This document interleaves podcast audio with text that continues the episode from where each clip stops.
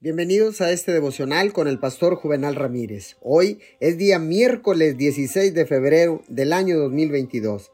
La palabra dice en Salmo 119, 105. Tu palabra es una lámpara a mis pies, es una luz en mi sendero. Si Dios ha puesto una meta o un sueño en su corazón, es importante que dé un paso para lograr esa meta o realizar ese sueño.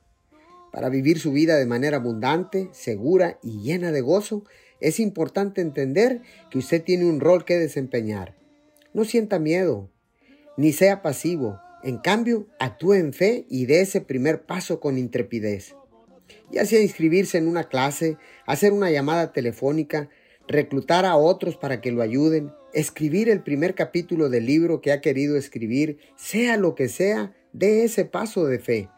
Es posible que no esté seguro de cómo va a resultar, es posible que ni siquiera sepa cuál será el segundo paso, pero si hace su parte, hay una cosa que puede saber con certeza. Dios promete que estará con usted todos los días de su vida.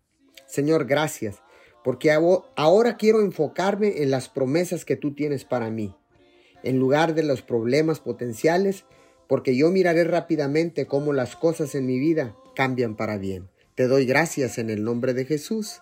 Amén y amén.